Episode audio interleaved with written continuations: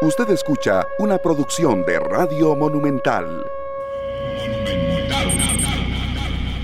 La radio de Costa Rica, 3 de la tarde con 37 minutos. Bienvenidos a esta tarde. Arrancamos semana muy complacidos de estar con ustedes. Hoy lunes 22 de febrero del 2021. Muchísimas gracias por su compañía. Gracias por estar eh, de nuevo con nosotros compartiendo todos nuestros contenidos, eh, toda nuestra información, las entrevistas que tenemos preparadas para todos ustedes durante el transcurso de esta semana. Y de verdad muy complacidos eh, de estar con ustedes en esta calurosa tarde de lunes. Ya el empuje frío pues cesó totalmente y aunque todavía hay alguna velocidad más alta de los vientos en algunas zonas específicas. La verdad es que es una tarde muy calurosa y muy complacidos aquí de arrancar eh, una nueva semana de trabajo en compañía de pues, mis dos compañeros, Glenn Montero en la cabina de controles y Sergio Castro que eh, bueno, hoy nos ofrecía un menú musical de arranque muy positivo, muy movido y sobre todo recordándonos que la vida hay que celebrarla. Sergio, bienvenido. Buenas tardes Esteban, gracias. Buenas tardes a Glenn Montero y a los que nos acompañan en esta tarde pues acá estamos tratando de motivarnos con canciones como esta de Axel,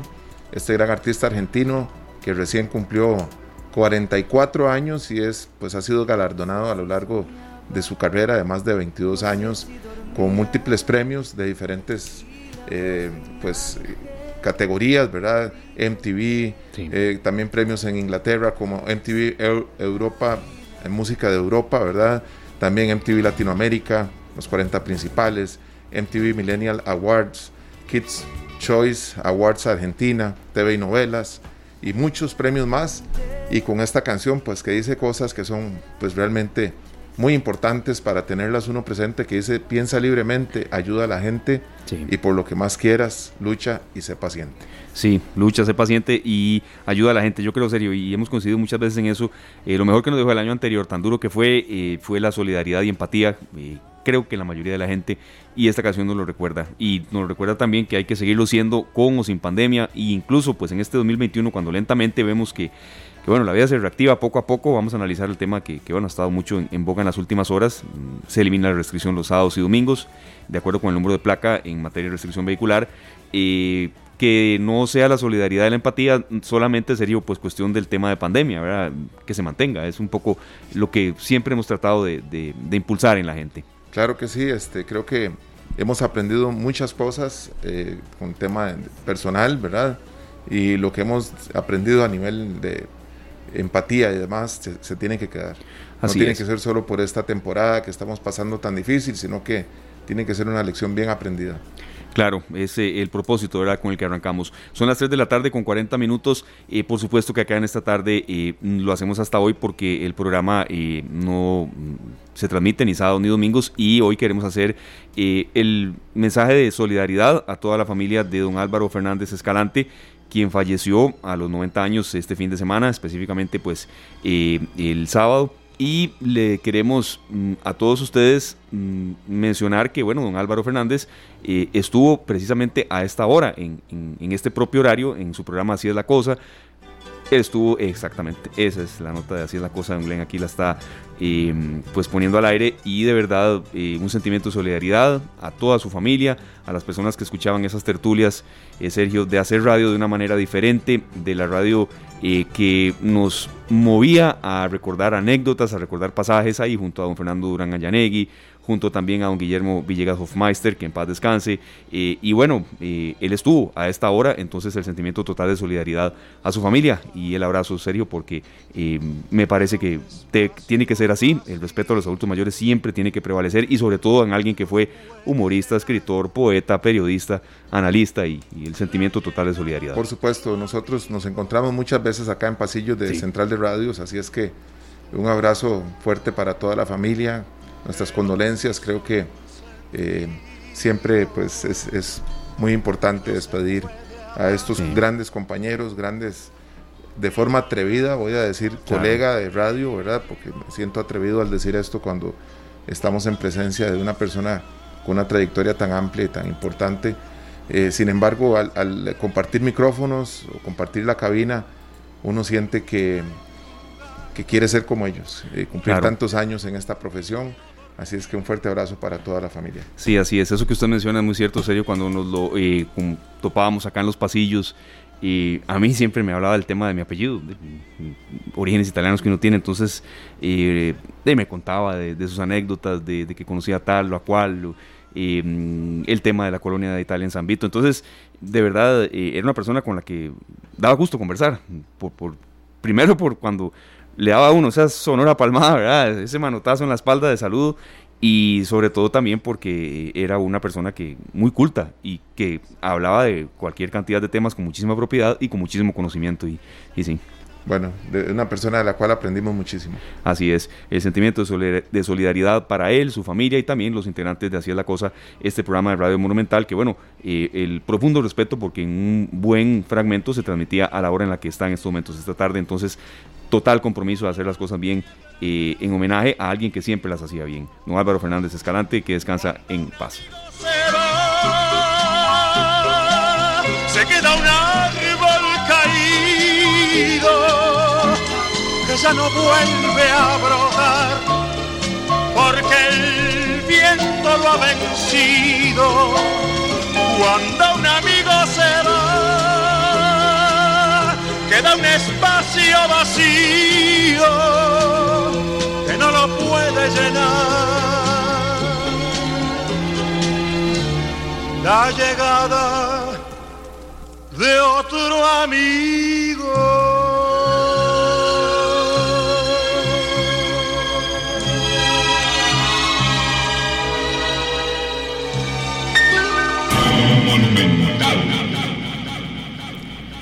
Así es, son las 3 de la tarde con 43 minutos y vamos a comentar un poco los temas con los cuales vamos a arrancar hoy em, en análisis, Sergio.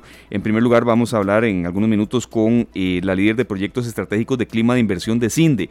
Eh, ¿Por qué? Porque hay carreras, Sergio, en las que em, por supuesto, uno no puede tener el impulso de la gente que quiera estudiarlas, pero en materia de pandemia y en materia de post-pandemia sobre todo, eh, el 2021 eh, tiene tasa de desempleo actual de 21.3% y creo que es indispensable también eh, que la gente se enfoque en las posibilidades en las que hay más trabajo, ¿verdad? En las posibilidades en las que hay más, em, más alternativas y las hay. Incluso CINDE y también otras entidades han dado algunas informaciones específicas para que la gente que está buscando trabajo de verdad lo haga de una manera mm, tomando en cuenta las situaciones que hay en el mercado laboral. Claro que sí, Esteban. Acá hemos compartido pues muchas de estas informaciones y creo que es muy importante para los que se están iniciando en una carrera o están con esa indecisión, ¿verdad? De, qué, rumbo tomar, pues eh, toda la información que nos va a traer nuestra invitada de hoy. Así es, eh, otro de los temas que vamos a tocar hoy es un poco el análisis de este, de este contexto sobre el levantamiento de eh, las restricciones. Eh, sábados y domingos, pues bueno, ya no habrá el tema de la circulación mm, a través del número de placa, y también vamos a tener eh, no solamente los compañeros de Noticias Monumental ya ah, explicando un poquito más esto, sino las repercusiones. Creo ahora sí que se levanta un poco más el tema del, del, eh, comercio y bueno, acá en esta tarde muchas veces eh, se nos explicaba por parte de ellos que de verdad se necesitaba se requiere y es urgente. Entonces, bueno, eh, pero también está la otra parte, serio, que, que, no se rompan del todo las burbujas, porque sí, en fines de semana ya hemos visto mucho movimiento, muchas aglomeraciones y que esto no vaya en detrimento de las cosas buenas que se han hecho en materia de, de salud, ¿verdad? Bueno, seguimos cuidándonos mucho, Esteban, y esperando que, que cada vez hayan más y más costarricenses vacunados, que eso también ha traído cierta tranquilidad a un sector de la población, ¿verdad? Así es que a seguir cuidándonos y pues atentos a las a las directrices del gobierno, porque esto puede cambiar en cualquier momento. Claro, e, eso es muy cierto y hay que apuntarlo muy bien porque incluso viene Semana Santa, ya, ya no está tan a la, tan, a ver, tan lejana y ni tampoco a la vuelta de la esquina, pero eh, de verdad que, se empieza a acercar y si estas mm, flexibilizaciones que se han dado una y otra vez se ha explicado, bueno, no se cumplen, en cuanto al tema de, hacerlo como mm, manera correcta y que haya también eh, participación eh, adecuada de la gente en, eh, algunos sitios, de nuevo pueden volver hacia atrás. Eso, quedó muy claro y eso los compañeros de Noticias Monumental nos lo van a explicar. Y también, este, bueno, es preciso que la gente lo entienda, ¿verdad? Muy importante, Esteban, muy, muy importante porque, pues, hemos estado rogando por estos cambios, ¿verdad?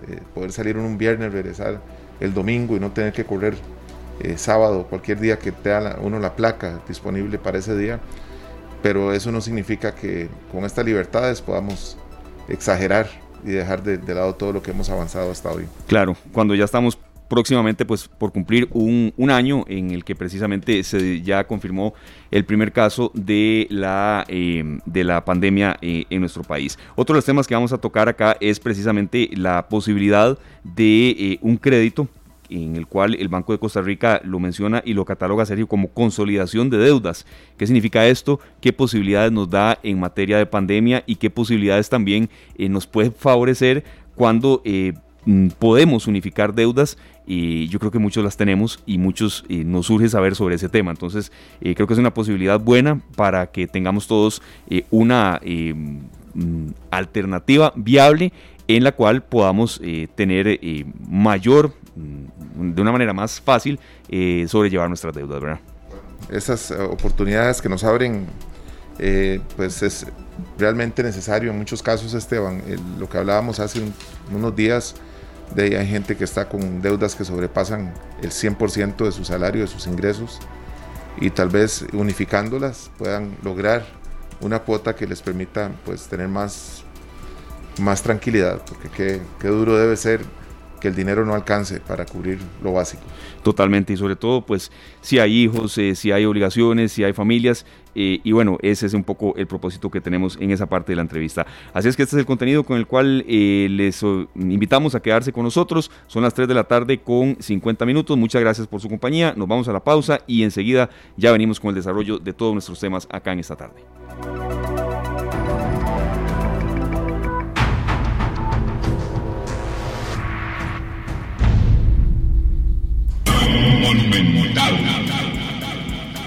Las 13.58 de la tarde, aquí teníamos estos dos grandes cantantes, uno de México, Carlos Rivera, y otra de España, India Martínez, con esta canción No deben marchitar tus emociones. Así es una canción lindísima que yo creo que es parte del repertorio de esta tarde para tener canciones un poco distintas, eh, siempre con un mensaje en el que nos hacen sentir que todo puede ser mejor. Que todo puede ser mejor siempre y cuando pues eh, eh, le pongamos ganas serio y a veces entender que no solamente eh, podemos en algunas ocasiones sacar la tarea en un trabajo, en una familia solos y que a veces estamos eh, junto con gente que nos pueda ayudar a, facilitar las cosas. Entonces creo que es parte del mensaje que queríamos dar en este arranque de semana. Son las 3 de la tarde con 59 minutos, arrancamos con el avance de noticias y muchísimas gracias a nuestra compañera Febe Cruz, jefa de información de Noticias Monumental, quien nos amplía sobre las principales informaciones que se están preparando hoy el horario habitual, 7 a 8 de la noche y por supuesto que habrá mucha información con respecto a este cambio en las medidas de, restricción vehicular los fines de semana. Bienvenida Febe, es un gusto escucharla acá en esta tarde, Sergio Glenn y Esteban Arone. Bienvenida.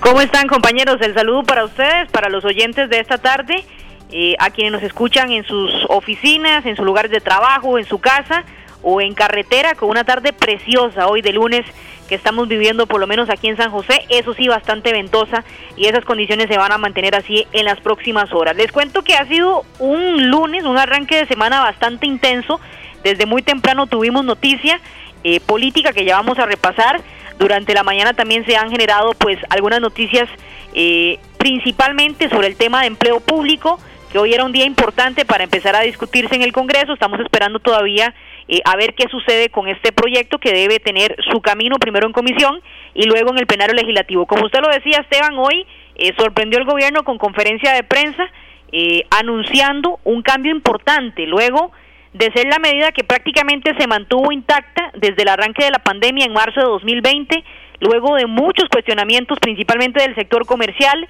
de muchos conductores que, que se mostraron molestos.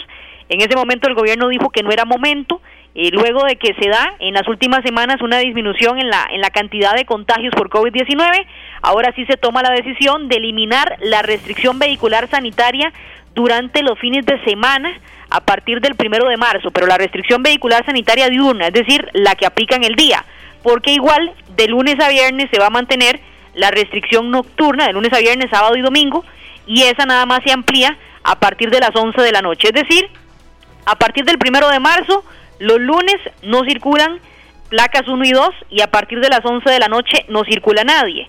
Los martes no circulan placas 3 y 4, a partir de las 11 nadie. Los eh, miércoles no circulan 5 y 6, a partir de las 11 de la noche nadie.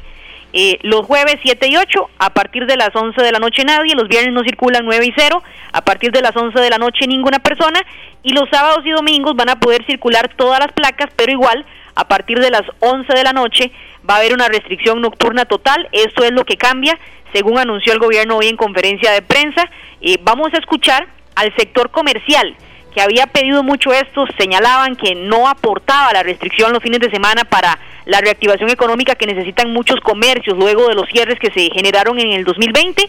Y escuchemos a, don Arturo Rosabal, vicepresidente de la Cámara de Comercio, quien hace unos, unos, unos minutos se refirió a la decisión que tomó el gobierno este lunes.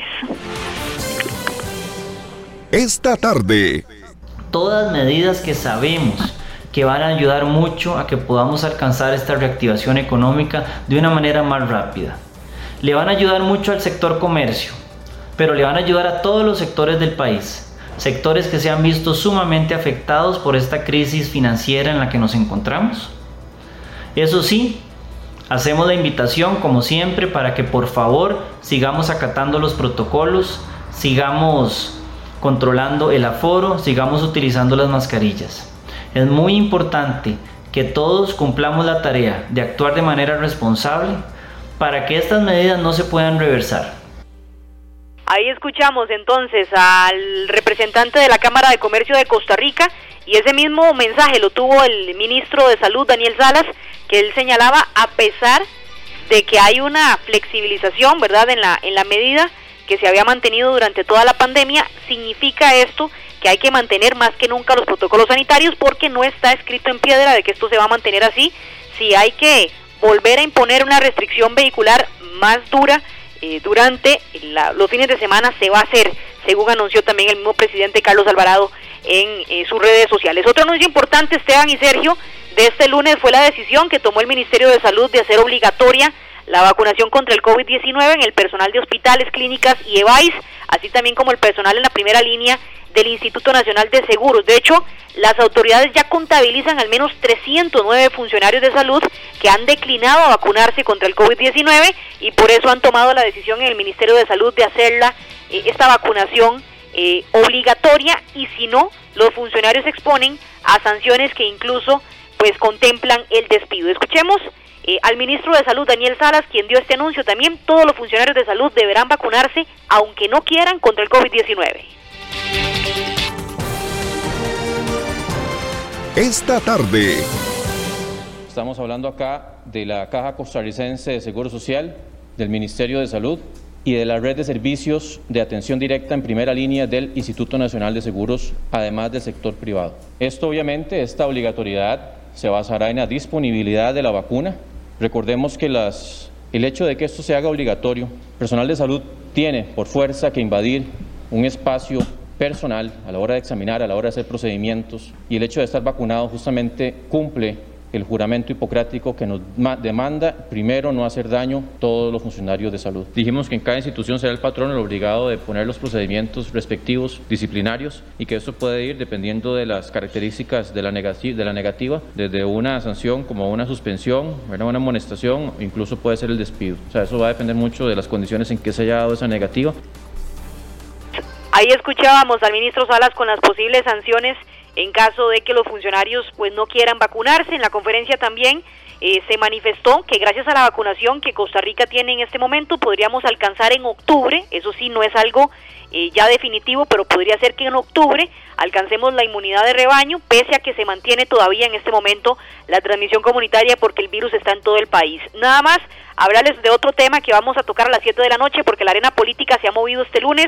En horas de la mañana, don Antonio Álvarez de Santi anunció que si el Partido Liberación Nacional no llega a concretar un candidato de consenso, no es que él ya confirmó una precandidatura, pero sí señaló que si no hay un candidato de consenso, él pondría su nombre como precandidato de la agrupación para el 2022. Ante esto, eh, el ex candidato presidencial, don Juan Diego Castro, confirmó que un grupo lo ha buscado y también para que él lance una candidatura, que es una reflexión que está haciendo, y que en caso de que figuras como Antonio Álvarez de Santi se lancen a una candidatura, él lucharía por hacerlo también, así que sigue bastante intensa la lucha electoral a un año ya, eh, menos de un año de las elecciones nacionales 2022. Y para concluir nada más contarles que eh, el empleo público, el tema del empleo público se iba a convertir hoy en la principal discusión en la Asamblea Legislativa. Eh, tenían previsto los diputados de la Comisión de Gobierno en horas de la noche empezar a discutir las más de 460 mociones que tiene en este momento el proyecto, eh, pero al final hubo una, una suspensión, por lo menos temporalmente hasta mañana a las 8 y 45 de la mañana de esta discusión de las mociones, así que será mañana cuando se retome y entre con toda la fuerza el tema de empleo público. Hoy el presidente Carlos Alvarado se reunió incluso con la fracción del Partido Liberación Nacional para adelantar estos temas y otros temas importantes. Eh, las universidades públicas insisten y las, y las municipalidades de que ellos no deben estar incluidos en esta ley de empleo público eh, para lograr disminuir los, los salarios del sector público. Sin embargo, hoy el presidente fue muy, muy, muy, muy claro y dijo, todos tienen que estar, todos los funcionarios públicos, porque si no, pierde fuerza esta ley. Vean qué montón de temas tenemos para ustedes a las 7 de la noche, esto y más para que no se lo pierdan y por supuesto que compartan con nosotros al finalizar el día con, con el resumen ejecutivo que hace Noticia Monumental, compañeros. Muchísimas gracias, Febe. Nutrida, nutrida esta edición. Con gusto, sí, mucha información porque también han anunciado que el Instituto Meteorológico Nacional que la época lluviosa se adelantará por lo menos una semana. Así que de esto y más conversamos a las 7 de la noche, compañeros, para que no se lo pierdan. Excelente, muchísimas gracias. Feliz tarde. Muchas gracias, Febe, para ella y para todos los eh, eh, integrantes de Noticias Monumental. Muchísimas gracias por este adelanto. 7 en punto de la noche, la tercera emisión de Noticias Monumental. Y bueno, vamos con eh, un bloque de buenas noticias que precisamente ingresamos a mencionarles que, bueno, el Banco de Costa Rica está ofreciendo este crédito denominado Sergio BCR Consolidación de Deudas. Contempla la posibilidad de unificar saldos de créditos de vivienda, vehículo, consumo y tarjetas en una sola deuda. Es, eh, bueno, mm, básicamente eh, tener en cuenta que cuando tenemos deudas, Sergio, hay posibilidad de unificarlas y esto, ¿qué tipo de, de un alivio nos da en un año tan complicado como el que estamos viviendo, verdad? Es una gran noticia, Esteban. Claro, así es. Entonces estamos con don Michael González Fernández, quien es gerente de ventas del Banco de Costa Rica. Eh, don Michael, muchas gracias, eh, bienvenido, muchísimas gracias por estar con nosotros acá en esta tarde y precisamente eh, conocer de qué se trata este BCR, Consolidación de Deudas, cuál es un poco el propósito y la utilidad que tiene para todos los clientes. Bienvenido. No, buenas tardes, es un gusto estar con ustedes el día de hoy en el programa. Eh, en realidad esto es un producto que el banco le ofrece a la población en general para consolidar esas deudas, esas deudas que, que nos incomodan día a día y el banco lo habilita como, como una posibilidad para las personas de poder unificar los saldos de los créditos de vivienda, vehículos, consumo o bien tarjetas mediante una única deuda y de esta, de esta manera poderle ofrecer a la, a la población o a los clientes la oportunidad de mejorar esa liquidez pagando menos dinero mensualmente por lo que es el concepto de intereses. Bueno, muy importante, ¿verdad? Porque sabemos que mucha gente en estos meses ya iniciando el 2021 pues ha sentido el peso de, todo lo que dejó el 2020 con la pandemia y, y, cómo, cómo podría una persona pues acceder a un crédito de estos, ¿no, Michael? Pues vean, el, el producto en realidad está dirigido para todas las poblaciones, para toda la población en general, personas nacionales extranjeras. En realidad, inclusive para personas que no mantengan deudas con el BCR, sino que lo mantienen con otra entidad financiera, en donde eh, este financiamiento eh, cuenta con características muy, muy atractivos. Y la idea principal es poder cancelar los pasivos que mantenga esta persona en esas otras entidades. Por lo cual, eh, cuenta con condiciones muy atractivas en donde poseemos modalidades con diferentes tipos de materiales, perdón, de garantía, como lo sería una hipoteca o bien una hipoteca abierta, en donde los plazos de esta podría ser hasta 20 años y el crédito como tal se le otorga en colones a las personas. Claro, eh, ¿qué tipo de tasas se ofrecen también? Porque recordemos que, bueno, cuando, cuando hay eh, modalidades de unificar deudas, de créditos, el tema de, las tasas eh, también la gente lo valora, lo, pregunta y sobre todo también a veces lo, rechaza. Entonces, ¿qué, ¿qué, tipo de información se puede dar con respecto a la tasa del crédito? Don Michael. Mira, este producto cuenta con dos modalidades de tasa.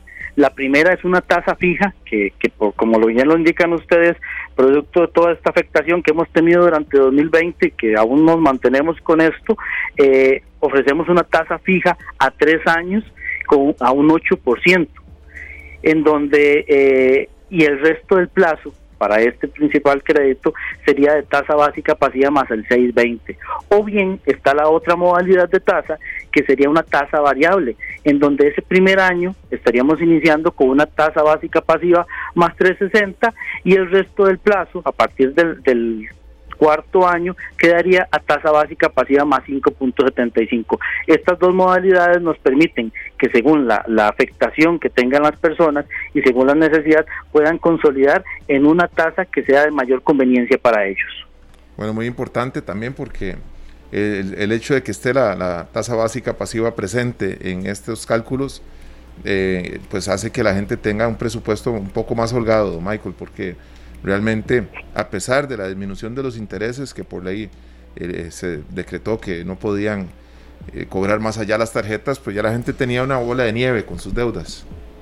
Claro, es así es. En realidad, eh, las personas se han visto muy afectadas con lo que ha sido el tema de los intereses. Por eso, el banco busca la manera de ayudarles, eh, mejorándole las condiciones mediante estas tasas que ofrece este producto. Y adicionalmente, también da la posibilidad de financiarles lo que son los gastos de formalización y el avalúo porque muchas veces el cliente no cuenta con el dinero para poder cancelar mm. este tipo de, de, cobros adicionales, que si bien es cierto, eh, son parte de los productos, buscamos la manera de flexibilizar para, para que las clientes puedan a su vez adquirirlo.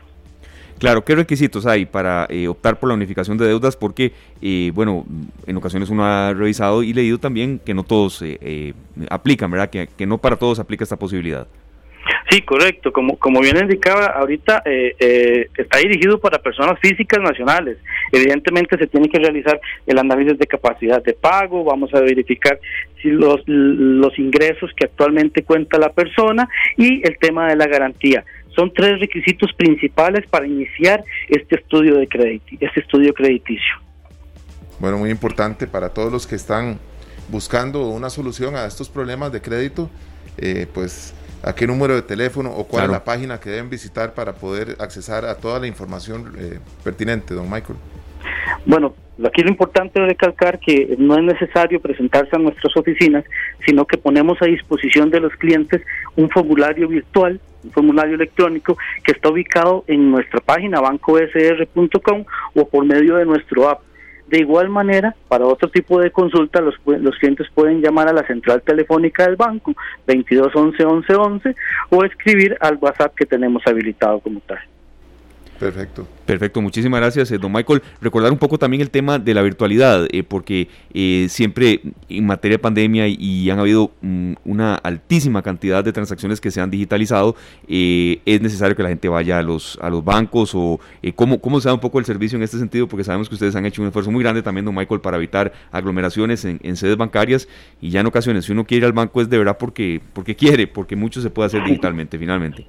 Sí, efectivamente, el banco ha, ha, venido mejorando sus plataformas con el fin de brindarle a las personas facilidad de accesar los servicios eh, que tenemos a su disposición, por lo cual se han habilitado estos canales para que ellos desde la virtualidad, desde la comodidad de su casa u oficina, puedan accesar al canal y de ahí realizar la, la solicitud y nosotros eh, internamente la gestionamos y un ejecutivo del banco se pondrá en contacto para atender el requerimiento de financiamiento o de cualquier otro de servicio que el cliente requiera.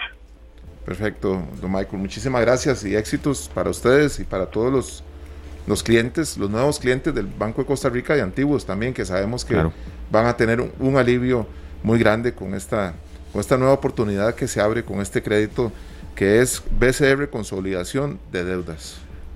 No, muchas gracias a ustedes por el espacio e instamos nuevamente a la población en general a hacer uso de estas herramientas que ponemos a su disposición, buscando siempre la mejoría en su liquidez y en su estilo de vida. Perfecto, muchísimas gracias. Don Michael González Fernández, quien es el gerente eh, de ventas del Banco de Costa Rica, brindándonos esta información, creo que muy útil, Sergio, porque eh, yo creo que si en estos momentos alguien no tiene deudas, dichoso, y, si, y si hay posibilidad de unificarlas, mucho mejor. Claro, eso es muy importante, Esteban, porque hemos tocado el tema más de una vez acá, sí. ¿verdad? De, de, de, lo que pues las deudas nos pueden abrumar y creo que esto es una, una excelente opción. Así es. Muchísimas gracias a don Michael González y gracias a ustedes por eh, estar acá en esta tarde en Monumental, la radio de Costa Rica. Son las 4 con 17 minutos y bueno, ingresamos ahora sí a desarrollar un poco más el tema que les mencionábamos al arranque de nuestro espacio, eh, precisamente en un año en el que las posibilidades laborales eh, son difíciles. En, materia de desempleo las cifras son muy altas. El último índice del INEC nos ubica en un 21.3%, casi 525 mil personas no están eh, con trabajo en este país y lo están buscando. Y es por eso que le agradecemos muchísimo a Paola Bulgarelli, quien es líder de proyectos estratégicos de clima de inversión de CINDE, la coalición de iniciativas de desarrollo. eh, muchas gracias por su compañía, eh, Paola, acá en esta tarde en Monumental. un poco perfilar mm, qué acciones hay que tener y hay que desarrollar para poder optar por una posibilidad laboral. sabemos que es un año comprometido, sabemos que hay Mm, carreras en las que es aún más difícil y queremos un poco esa orientación porque eh, sí hay mucho desempleo, pero también hay otras posibilidades en ocasiones en eh, eh, puestos en los que a veces no nos imaginábamos en los cuales podíamos servir. Entonces, era esa reflexión que queríamos. Muchísimas gracias por su compañía. Hola, buenas tardes. Muchísimas gracias a, a ustedes por, por el espacio y bueno, por la oportunidad de hablar de un tema tan tan importante y relevante en este momento como es las posibilidades de, inserción laboral que podamos que podamos tener. Eh, definitivamente, tal y como usted lo, menciona, ante esta situación que, tenemos como país, que afrontamos de, desempleo, creo que hay temas muy importantes que hemos venido desarrollando y que cada vez eh, hace más relevancia traer a la mesa y es hemos hablado mucho ahora de prepararnos para para esta para esta inserción laboral y cuando decimos prepararnos a veces hemos asumido, por ejemplo, que, ese currículum o que esa preparación para la entrevista es la misma para cualquier empresa. Y no, ¿verdad? Las empresas son diferentes, tienen culturas diferentes. Entonces, prepararnos a entender qué está pasando en el mercado, cuáles son las posibilidades de empleo que están surgiendo, qué habilidades están buscando eh, esas empresas. A veces, eh, erróneamente, podríamos decir, bueno, no sé, el sector tecnología podría estar generando empleo, pero yo no sé nada de tecnología o yo no he estudiado algo técnico. Falta a veces profundizar un poco más en, entender, ¿verdad?, qué es lo que está pasando en el mercado laboral, en entender también que eh, requerimos una flexibilidad, ¿verdad? El sector eh, o lo que está pasando con la pandemia nos ha obligado a una transformación constante, ¿verdad? Y ya eso vino para quedar. El, el tema de que siempre estemos buscando qué más, qué más hay que aprender, cuáles son esas habilidades eh, transversales que no importa el sector en el que yo esté trabajando, me van a servir, cómo las posiciono ante un empleador, cómo entiendo, por ejemplo, eh, la diferencia de entrevistas que hoy suceden. Justo hoy de manera muy acertada tenía una sesión con personas que han sido parte de nuestros programas de, becas que están en condición de desempleo y hablábamos mucho de ese tema, ¿verdad? De, eh, me hicieron una entrevista grupal y yo no sabía ni qué hacer, o me hicieron una entrevista virtual eh, y no sabía cómo, prepararme, ¿verdad? Nos hemos alejado de esa realidad de, lo que es hoy en día el, empleo. Necesitamos primero entender, entender qué está pasando allá afuera para llegar a, buscar esas oportunidades. Claro, este, muy importante estar bien informado de, incluso cuando mucha gente oye de una feria, pues se va casi que a ojos cerrados, doña Paola, y, y es bueno que vayan muy, muy preparados porque la oportunidad de su vida la pueden tener enfrente. Totalmente, yo creo que las ferias de empleo son el mejor de los ejemplos, ¿verdad? En las ferias de empleo uno puede, cuando eran presenciales o cuando hacíamos presenciales, puede ver a una persona, ¿verdad?, que se acerca a un, a un stand, a un espacio con una oficina y se queda como esperando, ¿verdad?, que, la persona reclutadora se, se acerque, le pregunte. Y no, esa es nuestra oportunidad de, de vendernos, ¿verdad? Nuestra oportunidad de mostrarle a las empresas, ¿verdad? El otro día una empresa nos decía, es que eh, tengo una posición y recibí cuatro mil personas aplicantes. Es mentira que una empresa va a poder ver cuatro mil currículums.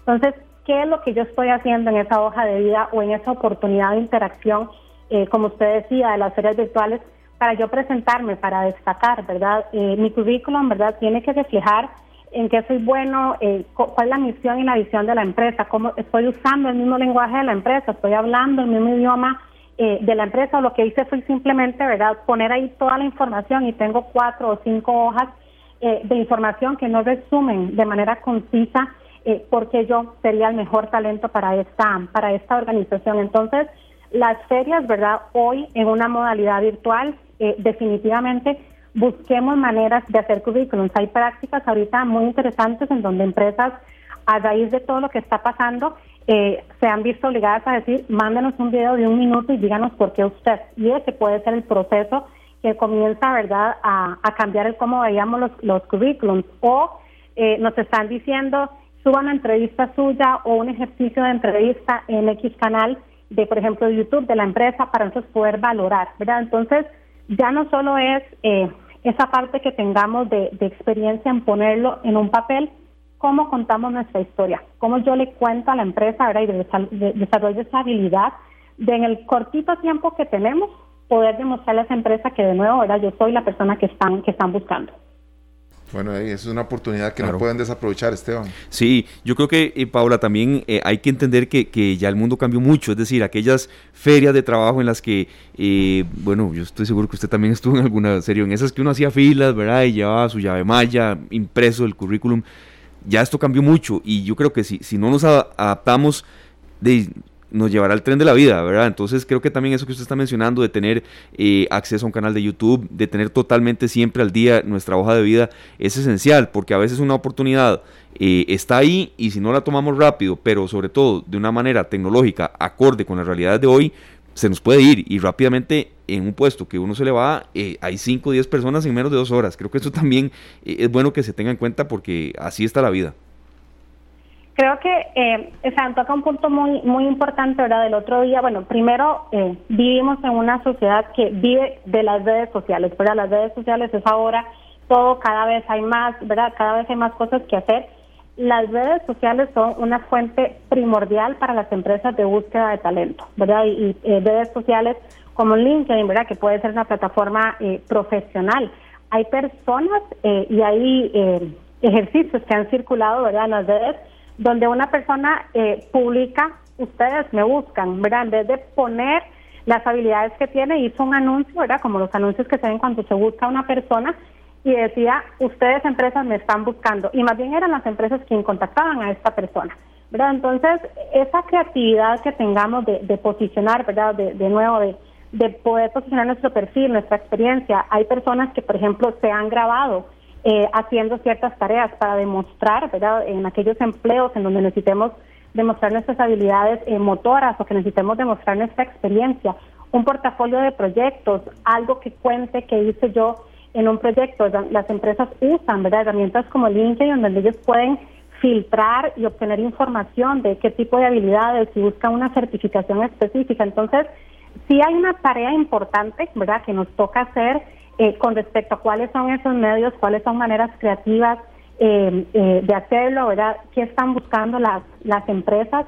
Las empresas buscan, ¿verdad?, un grupo de, o un portafolio de habilidades transversales. Usualmente lo técnico, muchas de las empresas van a tener plataformas que le permiten a la persona desarrollar experiencia, pero si yo veo a alguien creativo, si veo a alguien innovador, si veo a alguien inclusive emprendedor, con habilidades de emprendimiento, que se autogestiona, que tiene capacidad de trabajar en, esta nueva modalidad de empleo, en la virtualidad, de seguir ¿verdad? dándonos todos esos resultados, eso va a ser muchísimo más llamativo a veces que otro tipo de habilidades duras que ya yo, que ya yo tenga. Entonces, de nuevo, eh, conocernos es sumamente relevante, ¿verdad? ¿Qué es lo que Paola o qué es lo que cada uno de nosotros tenemos que es diferente, que sabemos que cuando yo estoy en mi máximo potencial, eso es lo que hace, ¿verdad? Que los empleadores vayan a ver, yo estoy buscando a una persona con este con este perfil. Entonces también eh, hacer uso de las redes sociales. Ya lo hacemos.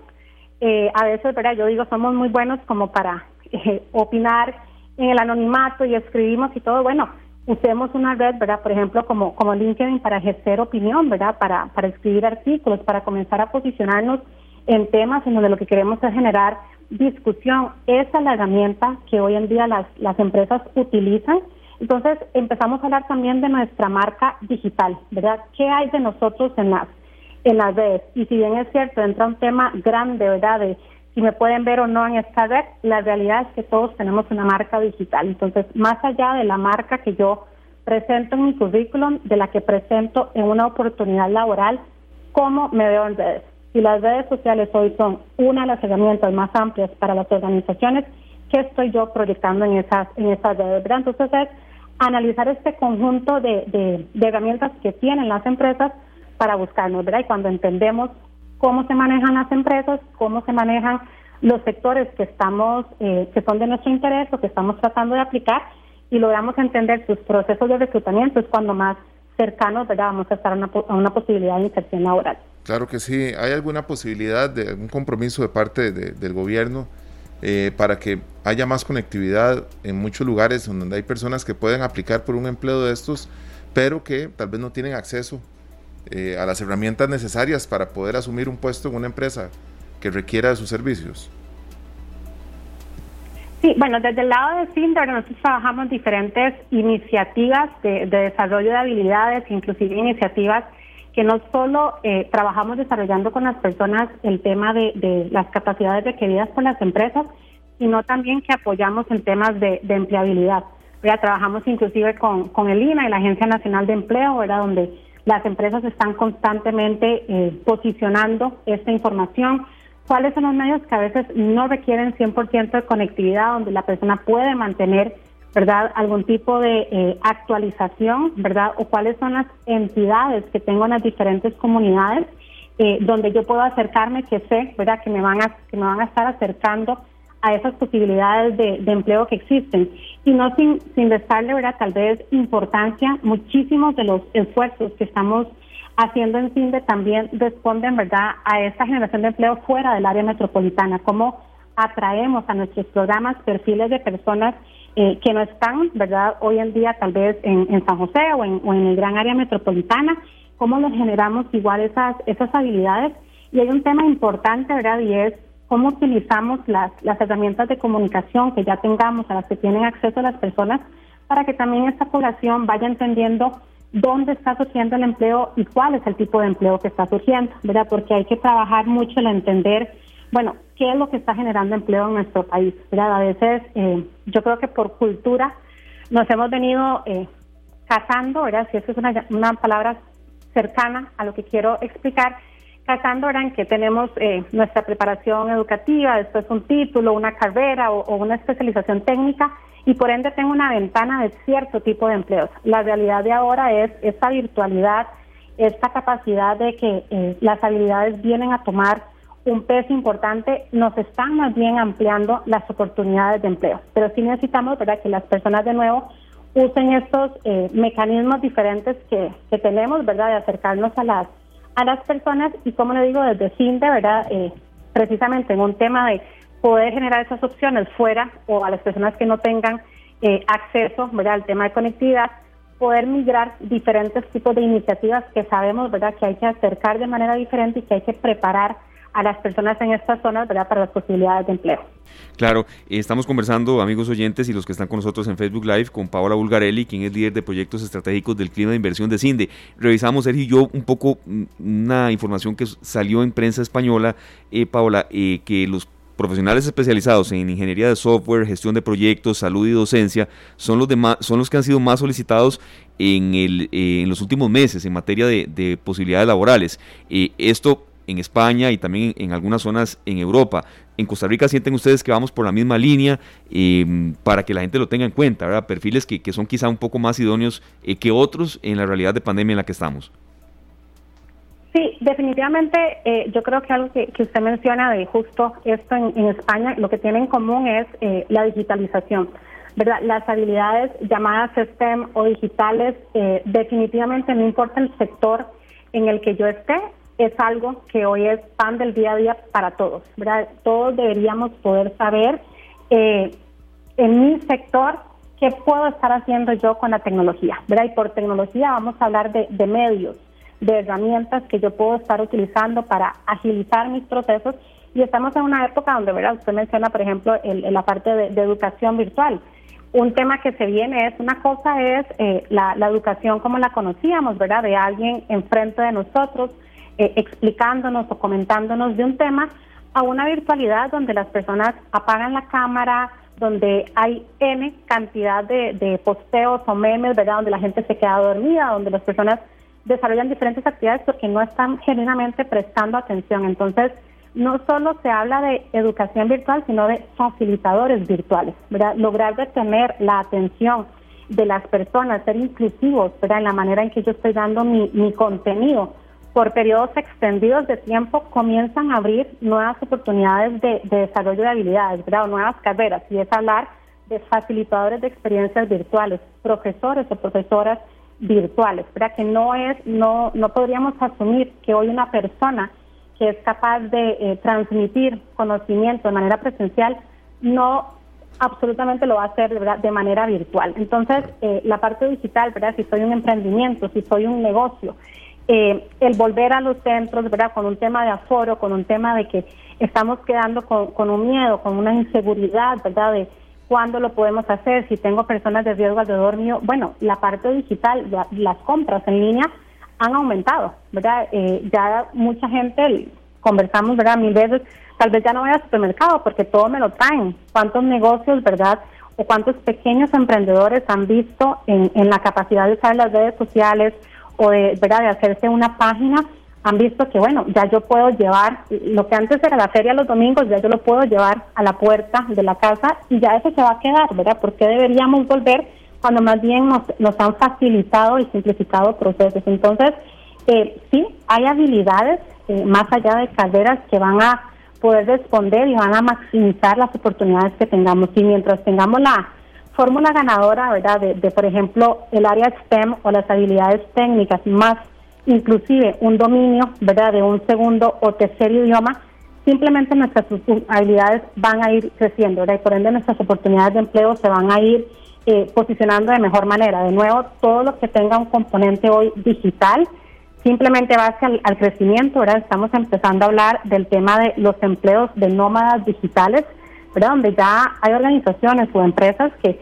no necesitan oficinas, ¿verdad? Yo lo que necesito es una persona con conexión, no importa dónde esté, mientras me dé el resultado que estoy esperando. Entonces, nos vamos moviendo, ¿verdad? El mercado del empleo se está, se está moviendo, las personas como eh, colaboradoras de las empresas van, van a demandar cosas nuevas, ¿verdad? Ya la pandemia nos ha dejado muchas cosas, pero tal vez de las cosas positivas para algunos, ¿verdad? Ese, ese balance, esa cercanía a mi familia, momentos que tal vez antes me perdía, el no estar en, ¿verdad? en las presas, para quienes a veces pasamos dos horas sentadas en un carro, ¿verdad? Para llegar de un lado a otro, ya eso lo perdimos y no precisamente nos vemos volviendo a eso, ¿verdad? Entonces hasta el mismo, hasta la misma persona en condición de desempleo o que está buscando empleo está teniendo nuevos requerimientos para las empresas. Entonces, esas habilidades, ¿verdad? De nuevo, no cualquier persona hoy en día puede trabajar en la virtualidad, no cualquier persona puede mantener la productividad requerida en la virtualidad. Requiere que vayamos entendiendo del uso de estas tecnologías, que vayamos entendiendo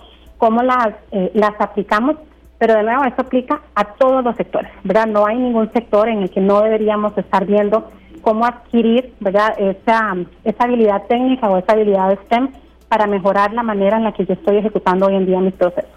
Claro, eh, doña Paula, aquí en, temas de colegios técnicos y demás, eh, ¿se ha, habido algún impulso para variar algunas de las ofertas para los estudiantes y que ellos más bien tengan desde ahí eh, una apertura en, estas plazas, en estos, digamos, en estas nuevas carreras o en estas carreras con un auge tan importante en estos tiempos? Sí, definitivamente, bueno, nosotros desde, desde CINDE y desde lo que hacemos trabajamos mucho de la mano con el Ministerio de Educación Pública, no solo con los, los colegios técnicos, sino también con colegios académicos o, científicos, ¿verdad? Donde cada vez estamos hablando más de, esa currícula, ¿verdad? De cuál es la currícula deseable que deberían eh, conocer los muchachos y las muchachas. De hecho, para cierre del año pasado hicimos un proceso de, de, prácticas, ¿verdad? Que hacen los estudiantes de colegios técnicos en la virtualidad, ¿verdad? El proceso que era conocido siempre como 300 horas presenciales, logramos eh, hacer en conjunto con el Ministerio de Educación una nueva modalidad donde los estudiantes no solo se capacitaban, ¿verdad? Y tuvimos personas por ejemplo, eh, fuera del área metropolitana con, una, con un bajo acceso a, conectividad. Sin embargo, logramos buscar una plataforma que no requiriera 100% conectividad para aprender en un modelo donde, pues si bien es cierto, les dábamos un horario, la realidad es que, ¿verdad? Ellos manejaban su horario, si era un modelo de objetivos, de proyectos, de presentación de resultados, y fue la verdad bastante interesante, ¿verdad? Escuchar de los, eh, de los y las estudiantes esas lecciones aprendidas, ¿verdad? Que más bien se sentían muy seguros, ¿verdad? De, entender sus sectores, de entender qué estaba, qué estaba pasando, de sentirse más cómodos ahora eh, buscando, por ejemplo, oportunidades de seguir profundizando en cierto, en cierto contenido, ¿verdad? Eh, yo creo que algo muy importante acá es, evidentemente están todos los esfuerzos que desde lo colectivo, ¿verdad? Desde las instituciones, desde el, gobierno podemos hacer, pero también eh, el esfuerzo que yo puedo hacer desde mi, individualidad, ¿verdad? Cómo yo puedo comenzar a prepararme eh, en todo este tema de las cosas que, que van a ser más relevantes en todo esto que está pasando el empleo, es esa habilidad de aprender a desaprender, ¿verdad? Saber que eh, el conocimiento que tal vez yo tuve hace un mes, hoy se ve diferente, hoy, hoy es diferente, así como el, ¿verdad? el celular lo, actualizamos cada cierto tiempo, igual son las habilidades, comenzar a ver de manera más natural esa búsqueda, ¿verdad? Eh, y conocer, por ejemplo, en plataformas como, como la de ustedes, ¿verdad? En un programa de este tipo, estos son procesos de aprendizaje. Empezar a ver en la informalidad de, del aprendizaje, procesos de aprendizaje. El aprendizaje no solo está en, en, un aula, ¿verdad? No solo está en un libro, está en la conversación que yo tengo, está en un podcast, está en el seguir a una persona que tiene, genera opinión sobre ciertas cosas y yo me voy, ¿verdad?, educando alrededor de eso. Entonces, eh, ese aprendizaje continuo creo que es de las mejores cosas que, que debemos estar trabajando y desde CINDE esto está siendo nuestro objetivo.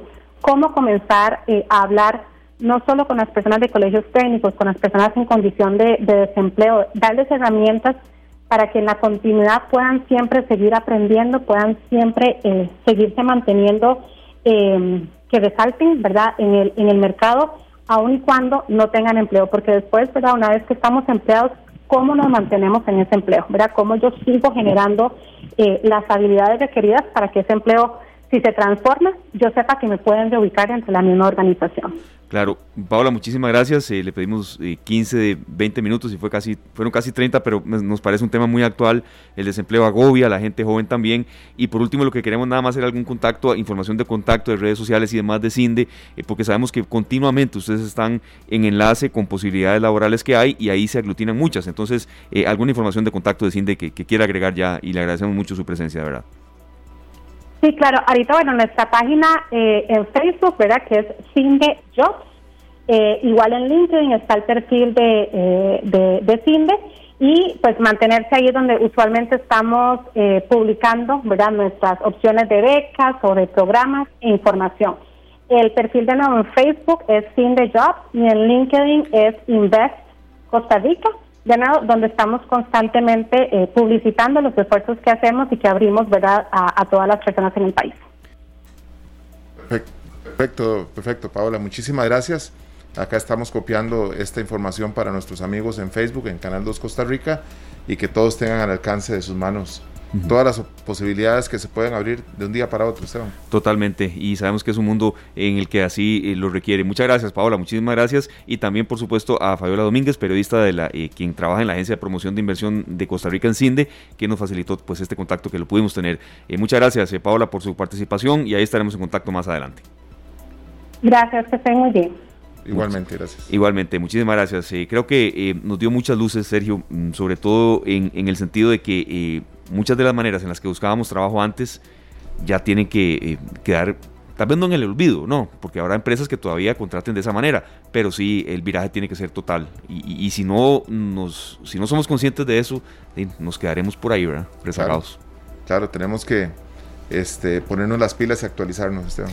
Así es, muchísimas gracias. Le recordamos que toda esta entrevista eh, queda en nuestro podcast, Sergio. y unos 8 minutos después, máximo a veces, después del programa ya está eh, disponible para todos y que el programa se, retransmite a las 4 eh, de la madrugada, ya eh, en diferido, por supuesto, antes de la primera emisión de Noticias Monumental y también usted lo puede disfrutar en Canal 2, en televisión abierta a las 11 de la noche con 30 minutos. Entonces, este tema de mucha actualidad, sobre todo tomando en cuenta que en estos momentos en Costa Rica hay casi 525 mil personas sin trabajo, es esencial y bueno, es un poco el aporte que queremos dar en este arranque de semana. Son las 4 de la tarde con 40 minutos. Nos vamos a la pausa y al volver tendremos en línea telefónica a un médico intensivista que nos, da, nos va a dar su aporte en el sentido eh, constructivo del levantamiento de restricciones que hubo sábado y domingo a partir de marzo eh, desde el punto de vista médico. Todos queremos más reapertura, todos queremos más reactivación económica, pero también no podemos dejar de lado pues, la parte de salud. Entonces ese será el mensaje que vamos a reforzar ya en el bloque de cierre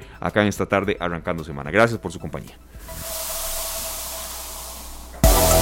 Examinamos con detalle el acontecer diario.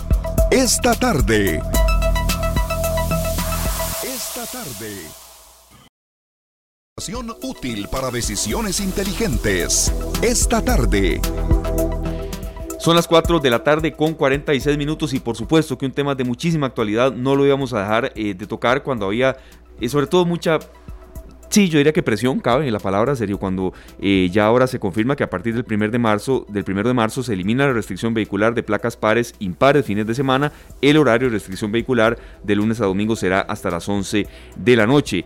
Hemos escuchado muchas veces acá en esta tarde a la gente que lo pedía así y bueno, ya es una realidad y como estábamos mencionando ahora, serio, ahora eh, cuidarse cada uno con mucha responsabilidad.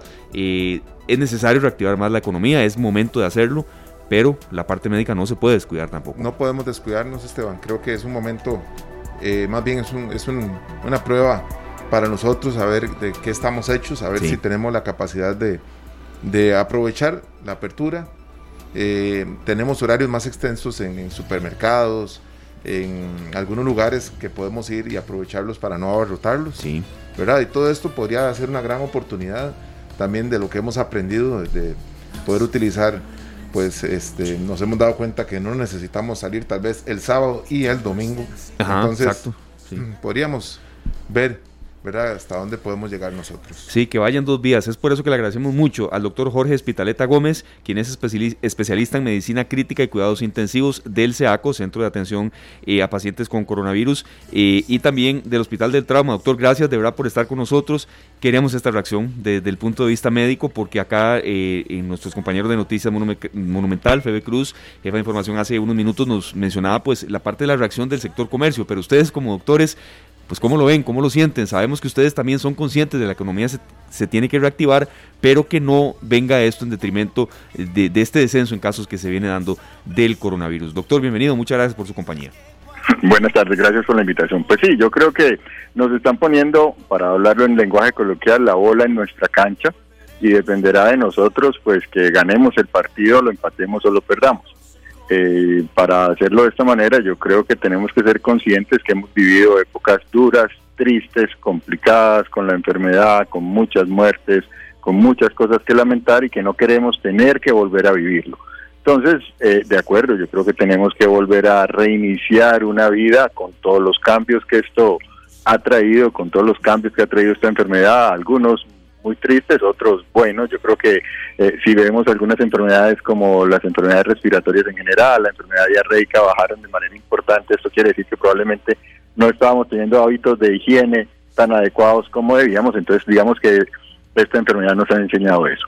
Yo creo que era el momento, que es el momento de empezar a replantearnos al reinicio. Yo creo que todos los países del mundo están en este reinicio y, depende de nosotros actuar con cordura, eh, pensar lo que estamos haciendo, no pensar que estamos engañando a la policía, que estamos engañando a las autoridades o a, o alguien, porque realmente los que nos estamos engañando somos nosotros mismos. Si empezamos a hacer libertinaje, por llamarlo de alguna manera, hacer fiestas, hacer reuniones de más personas, a hacer aglomeraciones, pues esto traerá obviamente nuevamente el aumento de casos, que es lo que no queremos. Entonces, yo creo que nos están dando una responsabilidad que tenemos que asumir, que tenemos que decir, ok, presente, como hemos estado en muchos lados, y pues obviamente nosotros los médicos esperamos que, que, que, la comunidad nos ayude a que estos números sigan descendiendo, disminuyendo de manera importante y podamos decir que no tenemos una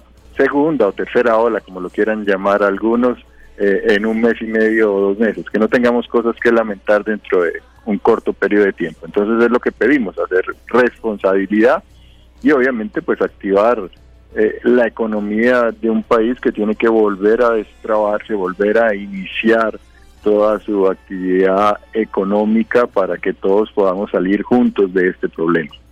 Claro que sí, doctor. Ustedes han, pues, han tenido tal vez un leve eh, respiro pienso que sin bajar los brazos, porque ustedes no, no lo van a hacer, han demostrado que, que, son nuestros soldados, que son los que nos tienen, pues, eh, eh, pensando en que podemos salir adelante de esto, es parte importante en este alivio eh, de, que tenemos.